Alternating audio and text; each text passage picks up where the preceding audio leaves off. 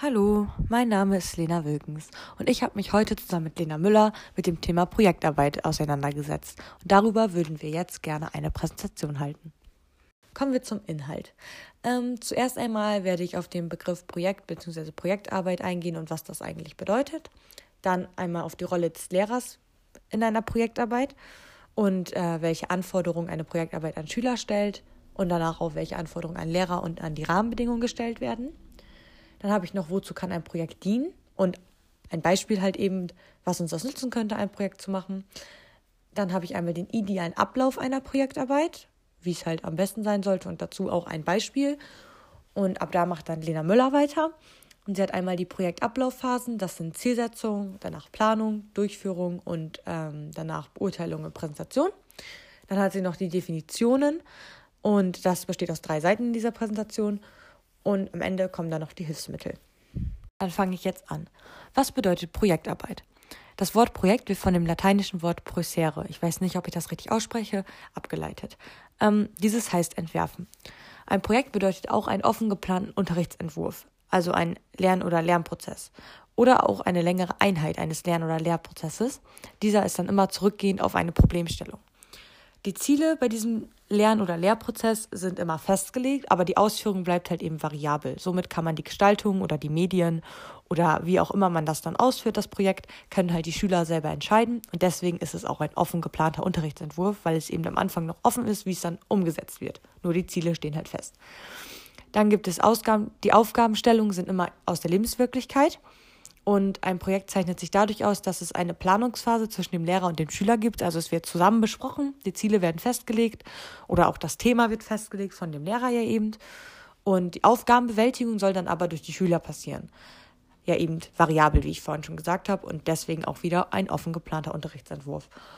Und außerdem ist ein Projekt oder eine Projektarbeit immer produktbezogen. Das heißt einfach nur, dass es ein präsentierbares Ergebnis geben soll.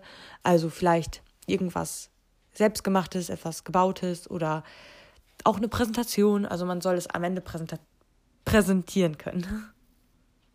Würde ich auf die Rolle des Lehrers während einer Projektarbeit eingehen, weil man darf halt nicht vergessen, auch wenn die Schüler das viel selber planen, verliert der Lehrer eben nicht die Verantwortung, sondern es ist eher so, dass die Aufgaben des Lehrers sich wandeln. Also dieser übernimmt eher eine Betreuerrolle und ähm, trotzdem hat er eben bestehende Aufgaben wie zum Beispiel die Präsenz in allen Phasen der Arbeit, also eben die Betreuung, dann die Begleitung der Entscheidung, dass er halt guckt, ähm, was die Schüler machen. Bei Notwendigkeit darf er da auch dann lenkend und kontrollierend eingreifen, also wenn die Schüler irgendwie Sachen vorhaben, die man halt nicht machen darf oder nicht machen kann oder nicht umsetzbar sind, dann darf er da auch eingreifen. Dann muss er darauf achten, dass Fachbezogenheit der Arbeit gewährleistet ist, ähm, dass man sich eben konzentriert und dass man auch das macht, was man soll. Gegebenenfalls darf er dann auch seine Fachkenntnisse bei Notwendigkeit selbst einbringen. Also wenn die Schüler nicht weiterkommen und der Lehrer hat Kenntnisse, kann er die auch dann einbringen und den Schülern helfen. Und er muss halt am Ende die, die Beurteilung der Projektarbeit und der Ergebnisse übernehmen, weil das bleibt halt letztendlich eine Lehreraufgabe. Als nächstes stellt eine Projektarbeit natürlich auch Anforderungen an den Schüler. Und das sind keine erforderlichen Anforderungen, aber es wäre halt gut, wenn der Schüler schon Erfahrung mit schüleraktivierenden Methoden hat. Und diese sind eben zum Beispiel Teamfähigkeit, also einfach, dass man in der Gruppe arbeiten kann, dass ein Schüler sich in Diskussionen verteidigen kann vor anderen und nicht alles mit sich machen lässt, weil sonst funktioniert eine Gruppenarbeit nicht.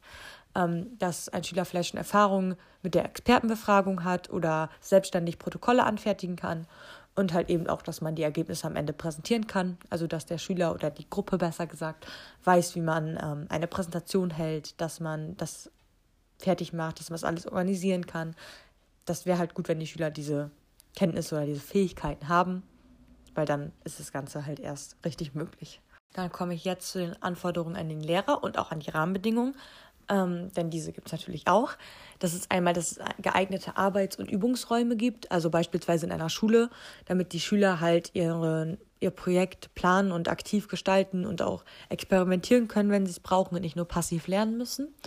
Dann äh, müssen Handlungsfelder eröffnet werden und die Fachsystematik muss zunächst halt zurücktreten, da die Schüler ja noch nicht diese Erfahrung haben und ihre Erfahrung ja für das Projekt auch sammeln sollen. Die müssen das ja alles selber durchführen und deswegen muss das halt zugunsten der Erfahrung der Schüler eben passieren, dass man dann damit ein bisschen zurücktritt. Als nächstes habe ich dann jetzt, wozu kann ein Projekt dienen? Also was uns das überhaupt nützt, ein Projekt zu machen. Und das ist jetzt alles nur ein Beispiel. Also ein Projekt kann dazu dienen, Probleme aus der Praxis, der Arbeits- und Berufswelt exemplarisch zu lösen. Also den Schülern sozusagen für diese Probleme Vorlagen zu geben oder Vorlagen für einen Lösungsvorschlag. Dazu bieten sich Fallstudienarbeiten an. Und zwar sind das dann Probleme aus der Wirtschaftspraxis, für die eigentlich schon eine Lösung gefunden worden sind. Diese wird aber bewusst offen gelassen und das bietet dann einen Handlungsanlass bzw. einen Ausgangspunkt für Lernende und für die Schüler, die sich dann daraus in ein Projekt machen können, eine Lösung zu finden. Das kann zum Beispiel eine neue Abteilung oder eine Mitarbeiter in einem Unternehmen zu etablieren sein oder ein effizientes Finanzsystem zu entwickeln oder was auch immer. Da gibt es ja viele Möglichkeiten. Und ähm, die erarbeiteten Ergebnisse werden dann mit der Fallstudie, also mit den Ergebnissen der Fallstudie, die ja schon da waren, abgeglichen. Und dann kann man gucken, was die Schüler schon alleine erarbeitet haben und was halt das Ideal, die Ideallösung ist von dem Fall, äh, von der Fallstudie. Und ja. Dann würde ich jetzt einmal den idealen Ablauf einer Projektarbeit beschreiben, also im Allgemeinen. Und zwar, da ist natürlich der erste Punkt, dass die Ziele festgelegt werden. Also, dass ganz klar besprochen wird, was am Ende rauskommen muss. Dann als zweites wird der Plan zur Verwirklichung entworfen. Als drittes die Mittel zur Realisation, also was man machen kann, was man hat, was man braucht. Ja, dann wird das, also als viertes das Produkt so selbstständig wie möglich durchgeführt, also eben dann das Projekt gemacht. Ähm, als fünftes die Ergebnisse einer Öffentlichkeit präsentiert. Das ist dann einfach zum Beispiel die Präsentation vor der Klasse oder vor, der, vor dem Kollegium oder sonstiges, wo auch immer man das Projekt halt macht. Und als sechstes die Analysierung des Verlaufs und halt in Bezug auf die Zielerreichung. Also eben, dass man bespricht, wie das Projekt gelaufen ist ähm, oder eben, ob das erreicht wurde, was man vorher festgelegt hatte. Für diesen idealen Ablauf habe ich jetzt auch noch ein Beispiel, also einmal, wie, das, wie man sich das vorstellen könnte, wenn wir jetzt im Unterricht sitzen würden und eine Gruppenarbeit machen. Also Gruppenarbeit, eine Projektarbeit. Ähm, und zwar, ich habe mir das jetzt vorgestellt, einfach mit dem Thema Bildung. Wir haben einfach das Thema Bildung bekommen bei Kleinkindern oder sowas. Als erstes wird natürlich eine Gruppe gebildet. Ähm, das kann halt entweder durchs, durchs Zufallprinzip oder auch mit Freunden passieren. Dann als zweites wird in der Gruppe besprochen, was man erreichen möchte. Ich habe mir jetzt vorgestellt, meine Gruppe würde jetzt sagen, wir wollen Kindern oder Kleinkindern im Kindergarten Zahlen beibringen. Als drittes wird, wird dann halt überlegt, wie man dieses umsetzen könnte. Und als Beispiel jetzt, man könnte dann in den Kindergarten gehen und mit den Kindern zusammen ein Bilderbuch erstellen oder basteln. Also ein Bilderbuch basteln zum Zahlenlernen eben. Ähm, ja, dass man sich sowas halt überlegt. Als viertes ist dann ja das Überlegen oder entscheiden, welche Mittel man zur Umsetzung benötigt oder man hat. Das ist halt eben, dass man als Beispiel jetzt vielleicht müssen noch Materialien besorgt werden oder der Kindergarten muss ausgesucht werden oder es müssen Spenden gesammelt werden, weil man irgendwie noch nicht genug hat oder sowas etc. Also da gibt es ja auch ganz viel, was man sich dann überlegen kann. Als fünftens wird dann das Projekt äh, vor der Klasse präsentiert, eben wenn es durchgeführt wurde. Man muss es natürlich dann alles machen und dann wird es präsentiert. Und ähm, ja, eine Präsentation muss man dann eben vorbereiten oder man muss ja auch einplanen, dass jeder einbezogen wird und jeder einen Teil sagt und was da eben zugehört. Und als sechstes dann die Analysierung, und zwar, wie gut hat die Projektarbeit funktioniert. Zum Beispiel, ob es Schwierigkeiten gab, ob man gut zusammengearbeitet hat oder eben auch, ob das Ziel erreicht wurde. Das sind dann so Sachen, die man sich dann halt fragen könnte hinterher. Ich werde nun weitermachen, und zwar mit den Projektablaufphasen, die charakteristisch für die Projektarbeit sind. Die erste Projektablaufphase ist die Zielsetzung. Wenn Projekte aus dem Bereich der Berufsbildung kommen und die Situation einer ökonomischen Praxis entzieht, ergeben sich zu bewältigende Ziele, die man sich setzt und erreichen möchte. Die nächste Phase ist die Planung. Gemeinsam plant man, wie das Projekt umgesetzt werden soll. Dabei gibt es Tipps, die einem dabei hilfreich sein können.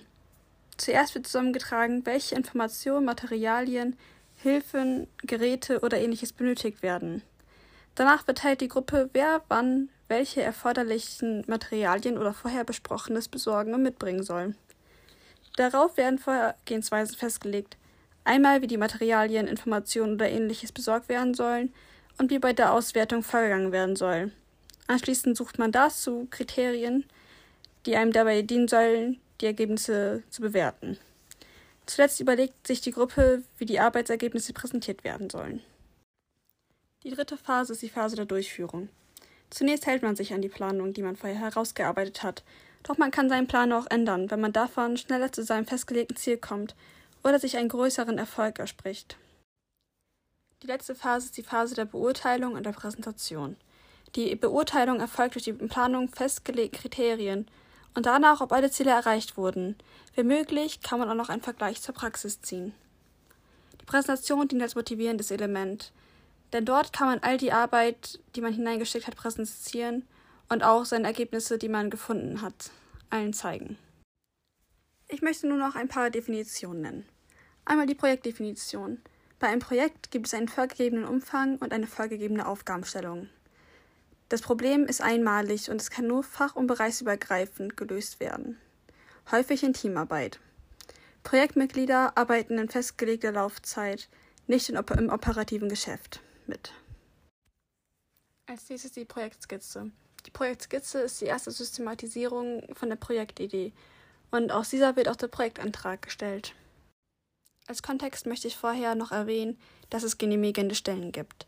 Beim Projektantrag wird das angestrebte Projektziel den genehmigenden Stellen vorgelegt, damit diese entscheiden können, ob das Projekt so durchgeführt werden darf und kann. Beim Projektauftrag legt die genehmigende Stelle die Projektziele und die Handlungsrahmen der Projektarbeit fest. Das Projektziel sollten Smart-Ziele sein. Wenn ihr jetzt nicht genau wisst, was Smart-Ziele sind, werde ich euch das einmal erläutern. SMART steht für spezifisch, messbar, aktionsorientiert, realistisch und terminiert. Bei der Projektplanung werden konkrete Zeiten, Ressourcen, Qualitäten und Kosten geplant. Das Projektmanagement dient dazu, Anfang und Teilaufgaben überschaubar zu machen und Problemsituationen rechtzeitig zu erkennen. Dabei benutzt es folgende Hilfsmittel, die ich als nächstes aufzählen werde. Einmal den Projektstrukturplan, welcher meist grafisch ist. Er dient als eine Übersicht auf der alle Arbeitsschritte erkennbar sind, die noch erreicht werden müssen, um das Projektziel erfolgreich abschließen zu können. Als nächstes den Projektablaufplan. Dieser zeigt den aktuellen Stand des Projektes und ermöglicht jederzeit einen Soll-Ist-Vergleich. Dazu verdeutlicht es voneinander abhängige Tätigkeiten und macht zeitliche Puffer sichtbar, damit niemand in Zeitstress gerät. Ein weiteres Hilfsmittel sind Meilensteine. Diese markieren wichtige Ereignisse im Terminplan eines Projektes und den, dem Projektcontrolling. Als letztes Hilfsmittel gibt es die Arbeitspakete. Arbeitspakete sind die unterste Einheit eines Projektstrukturplans und kann von einer Person vollbracht werden. Dann haben wir ganz am Ende jetzt noch einmal unsere Quellen aufgelistet und das war's dann auch mit unserer Präsentation eigentlich schon. Ähm, ich hoffe, sie hat euch gefallen und bis zum nächsten Mal.